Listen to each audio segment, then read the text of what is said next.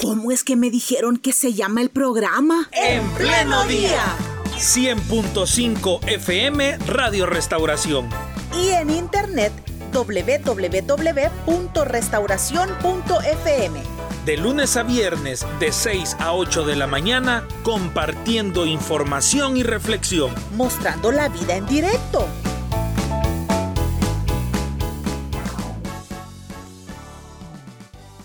Muy bien, son las 7 de la mañana con 34 minutos, 7.34 minutos.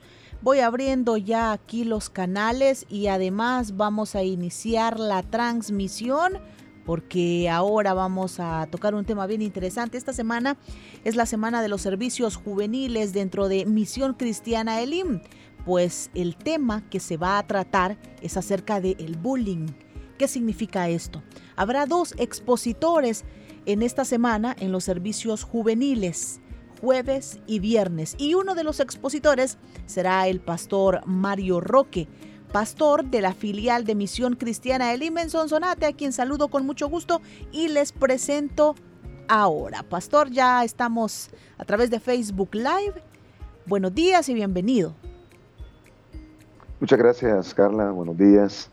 Un gusto poder estar con ustedes en esta mañana una bendición el que Dios nos presta la vida y poder compartir con ustedes de este tema muy interesante. ¿Cómo está? ¿Cómo están en Sonsonate? Pues gracias a Dios, estamos bien, Carla, estamos eh, siempre bajo la cobertura del Señor.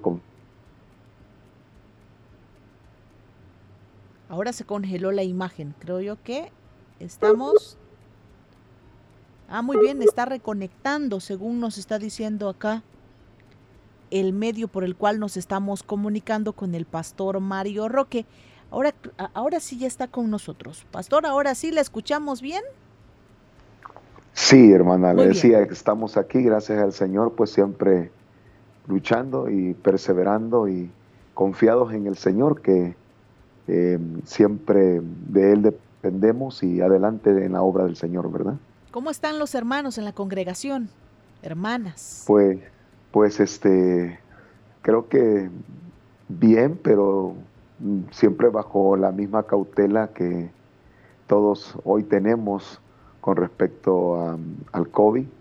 Así es que hemos tenido eh, siempre la, la, importancia de cuidarnos con los protocolos de bioseguridad, pero también este, hemos contemplado como hay algunos hermanos que lamentablemente se han enfermado, pero confiados en el Señor que, que vamos a salir siempre adelante. Pero ahí estamos, hermana, gracias al Señor. Qué bueno. ¿Y viene usted para San Salvador este fin de semana? Sí, hermana Carla, este, he sido invitado para poder compartir con los jóvenes el tema del el acoso escolar, el bullying. Así es que Dios mediante estaremos el día viernes por ahí para poder este, llevar la palabra del Señor.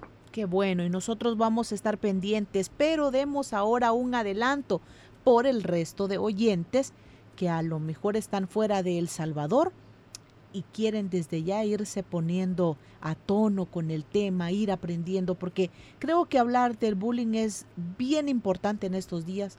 La mayoría de jóvenes se está incorporando a las clases otros se van a quedar de manera virtual. Yo creo que esto nos ayuda a todos. Pastor, eh, dentro de su exposición, me imagino, va a explicar qué es esto del bullying.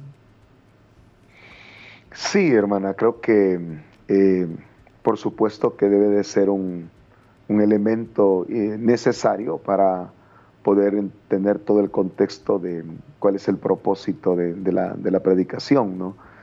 Eh, tenemos que hablar un poco sobre eh, el acoso escolar, qué significa la palabra bullying. Eh, y luego desde considerar el tema desde dos perspectivas, ¿verdad? Una que es la del agresor y la otra que es la víctima, ¿verdad? Entonces por ahí nos vamos a ir enfocándonos, enfocándonos a por qué una persona toma esta actitud que si lo vemos desde el punto de vista bíblico, por supuesto es un pecado. ¿no? El bullying no es más que intimidación, que eso es lo que significa la palabra. Bully en inglés significa intimidar y nosotros sabemos cómo el Señor em, extiende em, una serie de normas que van a favor de la vida, a favor del ser humano. Entonces todo aquello que, que atente contra, contra el bienestar de la vida, pues se constituye en, una transgresión de la voluntad de Dios. Así es que vamos a hacer un enfoque desde ese primer punto, desde el agresor, que sus acciones más que ser gracioso, más que eh, producir que una, cierta, un cierta, una cierta alegría al ambiente, porque posiblemente eh, el joven piense que sus acciones son inofensivas, eh, no causan ningún efecto en, en la víctima, pero por supuesto que estas acciones que aparentemente son graciosas eh, tienen un efecto terrible, devastador muchas veces en el corazón de aquellos que se convierten en víctimas. ¿Quién intimida? ¿Quién es el agresor? ¿Cuáles son sus características? Bueno, quizás una de las características del agresor, hermana, es que necesita tener el dominio sobre otras personas para poder sentir que tiene el poder. Eh, en verdad, quizás tanto la, la violencia eh, es la que el agresor busca porque la violencia le da superioridad. Mm. Eh, con sus actos, con sus acciones de violentar, de dañar a otras personas, él se satisface, entonces él, se siente superior. también el, dolor que produce a la, víctima le produce placer. Entonces, una de las características es que el agresor siempre va a necesitar eh, tener dominio sobre, sobre otro para poder sentirse poderoso. Otra de las características, pudiéramos pensar que eh, el, agresor tiene problemas muchas veces de violencia en su propio hogar. Generalmente son jóvenes eh, sumamente afectados en sus relaciones con los padres.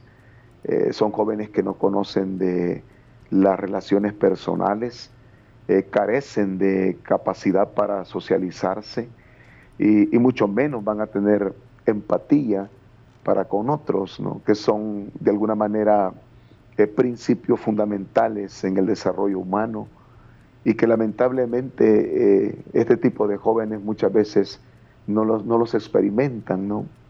Por su mismo contexto de vida. Hay alguien que está alimentando al agresor, ese entorno, personaje en específico, cuáles son las características de quienes están abonando para que el agresor sienta ese placer o ese deseo de tener superioridad, dominio. Creería, hermana Carla, que Em, el cultivo que el agresor tiene para mostrar todo ese tipo de, maldad, porque eso es, no es maldad eh, manifestada que daña a las personas.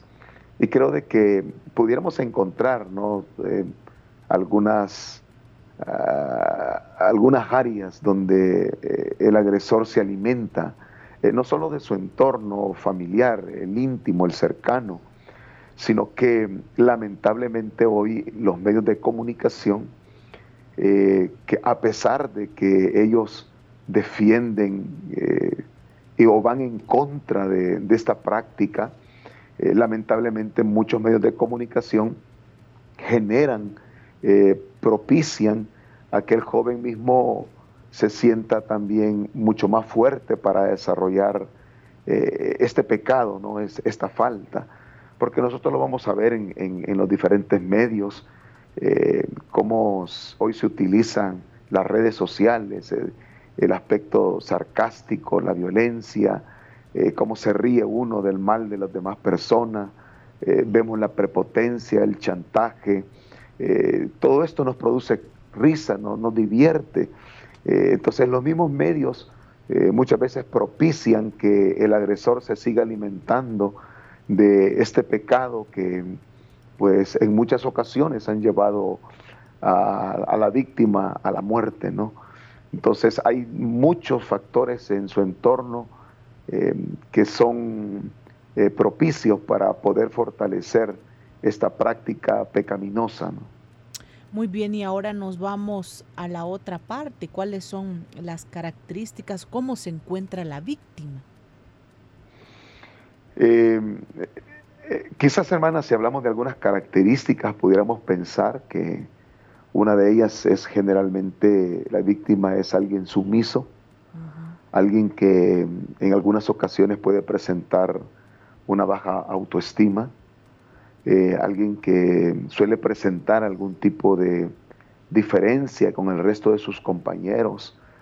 Eh, cuando digo diferencia me refiero diferencia de, raza, diferencia de religión, eh, diferencia en su aspecto físico, todos esos son factores que, muchas veces tiene eh, la víctima y que el victimario se va a aprovechar de ello. ¿no? Eh, por ejemplo, por mencionarle algo, un joven cristiano puede ser acosado por otros jóvenes compañeros que no tienen principios de Dios. Entonces, la característica en este caso es la fe, ¿verdad? De su creencia. De eso se van a agarrar muchos para eh, incomodarlo, para dañarlo, para eh, hacerle sentir mal, para hacerle sentir que él es un joven fuera de moda, que lo que ahora prevalece es la diversión, el placer, pero él no, él va a estar aislado, él va a estar eh, distante de ese tipo de prácticas. Entonces, en este caso, la, fe eh, pudiera ser ya un, factor para ser eh, víctima de, bullying. ¿no? Bueno, es las costumbres de esta sociedad, de esta cultura, es la que nos lleva a, a propiciar esto, esto, pastor, de tener a un agresor y a una víctima, de siempre alguien es el que domina a otro. Eh, sí, hermana Carla, en verdad que la, cultura de nuestros pueblos tiene, tiene mucho que ver, ¿no? Este, porque es eh, nuestro, nuestro contexto de vida, eh, nuestro desarrollo en la vida diaria. Pero yo atribuiría que vamos mucho más allá todavía en verdad este, lo que se ha llamado hoy como bullying, que apenas es un término que tendrá mm, por ahí por los 50 años más o menos, porque surge en el año de 1973, eh, para describir eh, exactamente eso, ¿no? el, acoso, eh, especialmente en, los jóvenes, en el estudio, ¿verdad? En, sus aulas de, de estudio. Pero ese, ese término que hoy nosotros conocemos como bullying y que lo traducimos a nuestro español como acoso, acoso escolar, no es nuevo. Eh, la práctica no es de hoy, no es de hace 50 años, ni tampoco de hace 20, 40 eh, o 100 años. Eh, esto es, hermana, el resultado de un corazón degenerado, pervertido, alejado de Dios. Por eso es que el Señor, eh, cuando escribe allá en el libro de Levíticos, él, habla sobre algunos principios de conducta que el ser humano debe de tener, el no robar, el no mentir, el no engañar a su prójimo, el no oprimir al prójimo, el no maldecir al sordo, el no poner tropiezo al ciego, eh, el no andar difundiendo calumnias entre el pueblo, el no exponer la vida del prójimo con falsos testimonios. Eh, todos son principios que encontramos desde hace mucho tiempo atrás. Bueno, un ejemplo que nosotros vemos y que es gráfico y que en lo personal a mí siempre me ha llamado la atención es el caso que se menciona del profeta Eliseo, cuando dice la escritura que le salieron al encuentro unos jóvenes, jóvenes que comenzaron a burlarse de él por su condición física, comenzaron a decirle, calvo, calvo, sube, sube, le decían. Y que nosotros conocemos en el contexto que mm, el profeta maldijo a estos jóvenes. Entonces, este, ¿qué vemos ahí? A muchachos irrespetuosos, eh, haciendo uso de su prepotencia para tratar de dañar eh, o para tratar de señalar, mejor dicho, un aspecto físico de la persona. Entonces, em, la, maldad ha estado impregnada en el corazón em, del ser humano desde la caída. Y este es el resultado de, esa, de esa caída, cómo el ser humano se ha distorsionado, cómo el ser humano ha dejado de ser misericordioso, empático con las necesidades de los demás, cómo el ser humano ha ha hecho eh, del dolor eh, satisfacción y placer, como hoy en vez de sentir compasión por el que sufre, agarramos el teléfono y comenzamos a filmar el sufrimiento del otro. Entonces todo esto es, es eso, no es el reflejo de un corazón que necesita eh, cambiar su perspectiva de vida y solamente lo va a hacer a través de acercarse a Dios, humillarse, primero arrepentirse, porque no es una conducta graciosa, porque no se trata de mm, hallarle eh, diversión a la vida. Hay otras formas como uno puede divertirse en esta vida, pero se puede divertir sanamente. Eh, podemos encontrar alegría en muchas cosas que Dios mismo nos ha, nos ha regalado, pero no podemos divertirnos, no podemos encontrar placer eh, a través del dolor de otros, eh, usando la vida de otras personas. Eh, eso es pecado, eso, eso a Dios lo ofende. En su justicia Dios no va a dejar sin consecuencias a aquellos que toman a bien dañar a la vida que Dios ha creado. Bueno, y aquí sí que nos toca ir contra la corriente, ¿verdad? Y vamos buscando mecanismos de ayuda, pastor. Uno de nuestros oyentes nos menciona apodos despectivos. Vaya, usted ya nos hacía mención de calvo y que se encuentra en, en la Biblia por la experiencia del personaje. Nuestro oyente nos hace mención de otros apodos que él recuerda que también cuando estudiaba los escuchaba. Negro, gorda, y lo primero que me hizo en la mente, ¿verdad? Y la persona que culpa, ¿verdad? O sea, ¿qué tiene que ver el cómo es para que otras personas se burlen? Pero es parte de lo que usted nos estaba explicando, ese corazón tan duro. Vamos ahora a ofrecerle a nuestros oyentes la ayuda.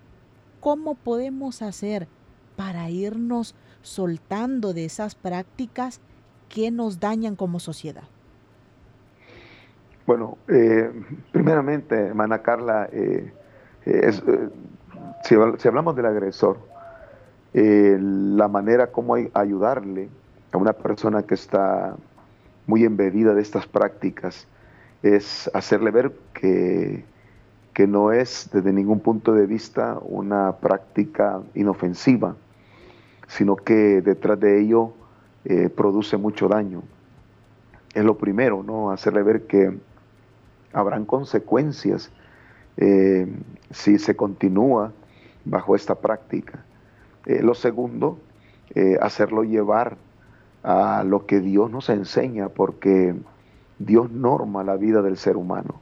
Entonces no se trata de lo, de lo que yo pienso, de lo que yo digo, yo así soy, yo así me siento bien, sino más bien se trata de encauzar nuestra vida en lo que Dios ha dictaminado, cuál es la manera como debemos de conducirnos. Entonces, es llevarlo al arrepentimiento, es llevarlo a que debe de dejar esos hábitos, porque son hábitos enraizados en el corazón, como el resultado de un corazón degenerado, no convertido. Entonces, eh, lo que tenemos que hacer es mostrarle la necesidad de de cambiar, de arrepentirse, de permitir que Dios gobierne su vida, porque cuando Dios gobierna el corazón, entonces la perspectiva que se tiene de la vida es diferente.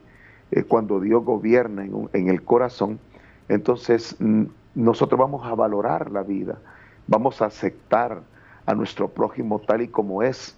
Eh, no vamos a mm, utilizar eh, ningún tipo de acción que dañe aquello que a nuestro juicio es diferente, hay diferencia con nosotros, como usted ya lo dijo, el color de piel, la manera como habla, su estatura, eh, su condición de salud posiblemente, si tiene alguna capacidad especial, eh, su lenguaje, su, fe, su credo.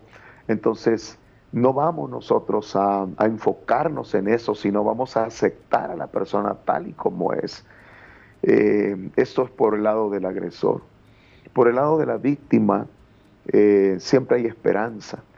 Y, quizás, como estamos hablando de, del acoso, eh, quizás nosotros podemos contemplar la persona de Jesús como, como un ejemplo de, un hombre que sufrió, sufrió maltrato, sufrió acoso, sufrió intimidación.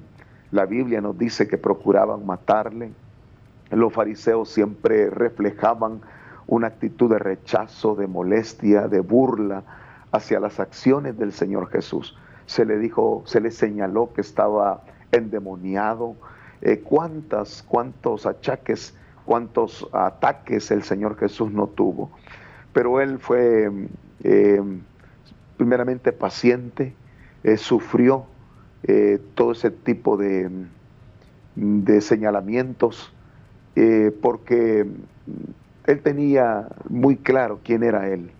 Entonces yo creo que del lado de la víctima debe de también entender que Dios comprende su dolor, que Dios entiende sus sufrimientos, que el mismo Señor Jesús también fue eh, señalado, criticado, juzgado, pero en Él nosotros tenemos la fortaleza para salir adelante.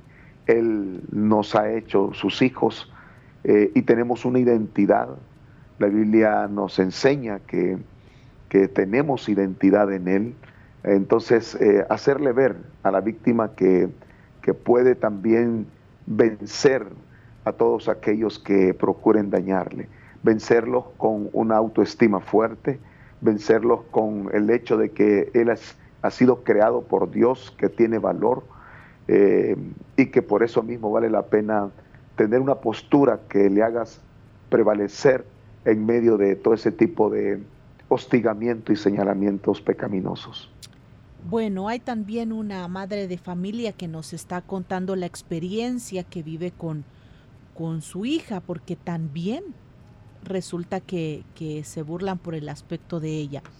Pero vaya, ¿qué más podemos hacer nosotros cuando existe esta burla? Digo yo, poniéndome en los zapatos de la mamá que nos explica el caso de su hija, ella le debe de decir a su hija, hija, no les haga caso, hija, usted no, no sufra por esto, pero quizás eso no es suficiente. ¿Qué más podríamos hacer si en el caso no es suficiente esas palabras de ánimo? Yo creo que, hermana, como el, acoso es una, es una falta grave, eh, los padres están obligados a denunciar este tipo de prácticas, ¿no? Eh, primeramente eso sería, tendrían que buscar un, auxilio eh, en aquellas personas que se ven en la obligación de responder por la conducta de otros, ¿verdad? En este caso los maestros, al ser informados sobre la conducta de un estudiante que eh, toma este tipo de, de prácticas y que están dañando eh, la vida de otro estudiante, entonces el, maestro se debe de verse en la obligación de confrontar primeramente a, este estudiante y segundo, eh, llamar a los padres para hacerle ver que esa es una falta sumamente grave, ¿no? Es que no, no es hermana solamente de él así es, ¿verdad? Él, a él le gusta molestar, es que este muchacho es así, es inquieto, él es bromista, es que no se trata de verlo desde ese punto de vista. La verdad es que el, acoso llega al punto de afectar en, todas las áreas a la víctima, desde el punto de vista emocional, la salud, lo psicológico. Entonces, lo primero que tiene que hacer un, padre, una madre, es eh, enfrentar eh, a, la, víctima a través de las autoridades correspondientes. Eh, y lo otro, por supuesto, es orientar al hijo para que pueda tomar una actitud eh, mucho más eh, protagonista, es decir, tomar un papel más firme, no tan sumiso, no solo dejar que, lo pisoteen, sino también mostrar el, el por qué, el por qué están actuando de esa forma y que él debe de tomar una actitud de, defensa a sí mismo, defensa no en el sentido de, causar otro daño, no, no defensa de pelear, sino defensa de eh, exigir sus derechos, ¿no? Eh, a eso también podemos hacer. Porque aquí pasa, no vaya a ser que la víctima luego se convierta en otro agresor. E, exactamente, hermana, así es, ¿verdad? Entonces por eso es que es importante también señalar eh, los límites, ¿verdad? Eh, hasta dónde eh, es permitido uno defenderse y, qué significa defenderse. Sí. Defenderse, defenderse es mm, tener una actitud firme de quién es uno, de poner un alto hasta donde uno está dispuesto a, permitir cierta, cierta manera de conducirse y hasta dónde no. Si hay algo que ya raya, si hay algo que va en, detrimento, en, daño hacia, hacia la persona, entonces ahí tiene que poner un alto, es decir, momento, no es así, ¿verdad? Eh, y luego, como le digo, buscar el auxilio, si esto persiste, buscar la ayuda, buscarla para que entonces sean otras personas las que también intervengan. Y fíjese qué serio es, pastor. Hasta tenemos mensajes de otros oyentes que nos están compartiendo sus casos personales desde el lugar de trabajo. Hay una oyente, por ejemplo, que nos dice, incluso el psicólogo de la empresa hace, se burla de otras personas. O sea, esto es como llegar a un punto de, de decir que, qué barbaridad, cómo estamos como sociedad, ¿verdad? No debemos de normalizar esto. Eh, sí, hermana, eh, por eso eh, lo hemos estado hablando, ¿verdad? Que aun cuando el tema va en particular al, joven y a la conducta que el joven pueda tener en, en sus centros de estudio, la práctica en sí es una práctica que se extiende a todas las áreas de la vida del ser humano y que no es nueva, por eso mismo no es una práctica ya desde el principio de la humanidad como resultado de la caída. Y aquí nos damos cuenta de que hay un psicólogo que profesionalmente su función es la de ayudar a, las personas que están siendo afectadas eh, para que puedan fortalecer su, autoestima y proveer todos los recursos para que la persona salga de, de esa situación, pero encontramos a un profesional que se convierte en un instrumento para terminar de destruir a aquella persona que ya está afectada por, por, un acoso, ¿no? En este caso, un acoso en el trabajo. Lo mismo puede pasar, un acoso en la familia, acoso en la iglesia, porque hay acoso en la iglesia, ¿no? Entonces, es que la práctica no es exclusiva. Eh, lo vamos a enfocar a eso porque ese es el tema que, nos va a ocupar el día viernes. Pero mm, es una práctica generalizada como el resultado de un corazón corrupto. Entonces tenemos que atacar eh, con la palabra de Dios ese corazón corrupto. Y ese es un reflejo, el ejemplo que usted nos está mencionando, es un ejemplo de lo grave que es em, el, acoso em, hacia la persona, cómo puede llegar a afectar todos los niveles de la vida del ser humano. Pastor Roque, ¿sabe qué me alegra? Qué bueno saber, qué bueno saber que nosotros no somos lo que las otras personas dicen que nosotros somos, y más si se trata de burlas. Qué bueno saber que en la palabra de Dios nosotros podemos encontrar quien verdaderamente somos. Y eso es, nos quita un gran peso de encima. Pastor, si usted abona a la reflexión para ir cerrando, se lo agradecemos. Sí, hermana, eh, efectivamente así es. Em, eh, hay un salmo que dice que es el hombre para que tengas de él memoria y el Hijo del Hombre para que lo visites. Y dice, lo has hecho un poco menor que los ángeles, lo has coronado de gloria. Entonces es un salmo muy precioso porque eh, refleja, manifiesta la dignidad que el ser humano tiene delante de Dios.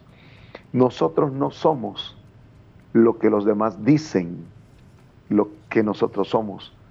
Nosotros somos lo que Dios dice que nosotros somos. Y nosotros somos hechos a la imagen y semejanza de Dios. Somos, una, somos una creación que la palabra de Dios menciona que cuando hizo al hombre, la escritura dice, vio Dios que era bueno, porque somos una creación buena, somos la excelencia de la creación de Dios, por sobre las plantas, por sobre las flores que son preciosas con sus múltiples, múltiples colores, por sobre los animales con su belleza extraordinaria. El hombre sobrepasa todo eso cuando nosotros vemos los campos, cuando nosotros vemos los paisajes, cuando contemplamos las montañas bañadas de nieve, cuando vemos el sol cómo se refleja en el mar, uno dice qué preciosa es la creación. Pero nada de todo lo que hemos visto con nuestros ojos se compara con la creación que somos nosotros, con el ser humano. Así es que que eso sirva para que no nos sintamos menos, que eso sirva para que comprendamos que a los ojos de Dios, eh, por eso mismo es que Él nos hizo a su imagen y semejanza. Solo con esa palabra es suficiente para que entonces nos demos nuestro lugar, para que nos, nos, nos veamos como Dios nos ve y que no nos veamos lo que en verdad no somos somos la imagen y semejanza de Dios. Amén. Qué importante. Pastor Mario Roque, pastor de la filial de Misión Cristiana de Lima en, Sonsonate y que va a venir a San Salvador a participar de uno de los servicios juveniles, el del día viernes. Muchas gracias por haber estado con nosotros en esta mañana. No, hermana Carla, para mí es un placer y es un gusto el volver a compartir con ustedes estas, estos momentos preciosos. Muy bien, y más adelante lo vamos a invitar, pastor, porque yo creo que a través del Internet nos acercamos más y podemos tener otros temas, por ejemplo, familiares de orientación para nuestros oyentes. Con gusto, hermana Carla, será para mí un placer y un placer también poder estar con la audiencia, la cual siempre eh, llevamos en nuestros corazones. Saludes a todos, hermanos, que Dios les bendiga, que Dios les sostenga, que Dios los guarde, que cumpla sus propósitos en ellos. Amén. Muchas gracias, pastor. Saludos a la familia. Muy bien. Amén. ¿Cómo es que me dijeron que se llama el programa? En pleno día. 100.5 FM Radio Restauración. Y en internet www.restauración.fm de lunes a viernes de 6 a 8 de la mañana compartiendo información y reflexión. Mostrando la vida en directo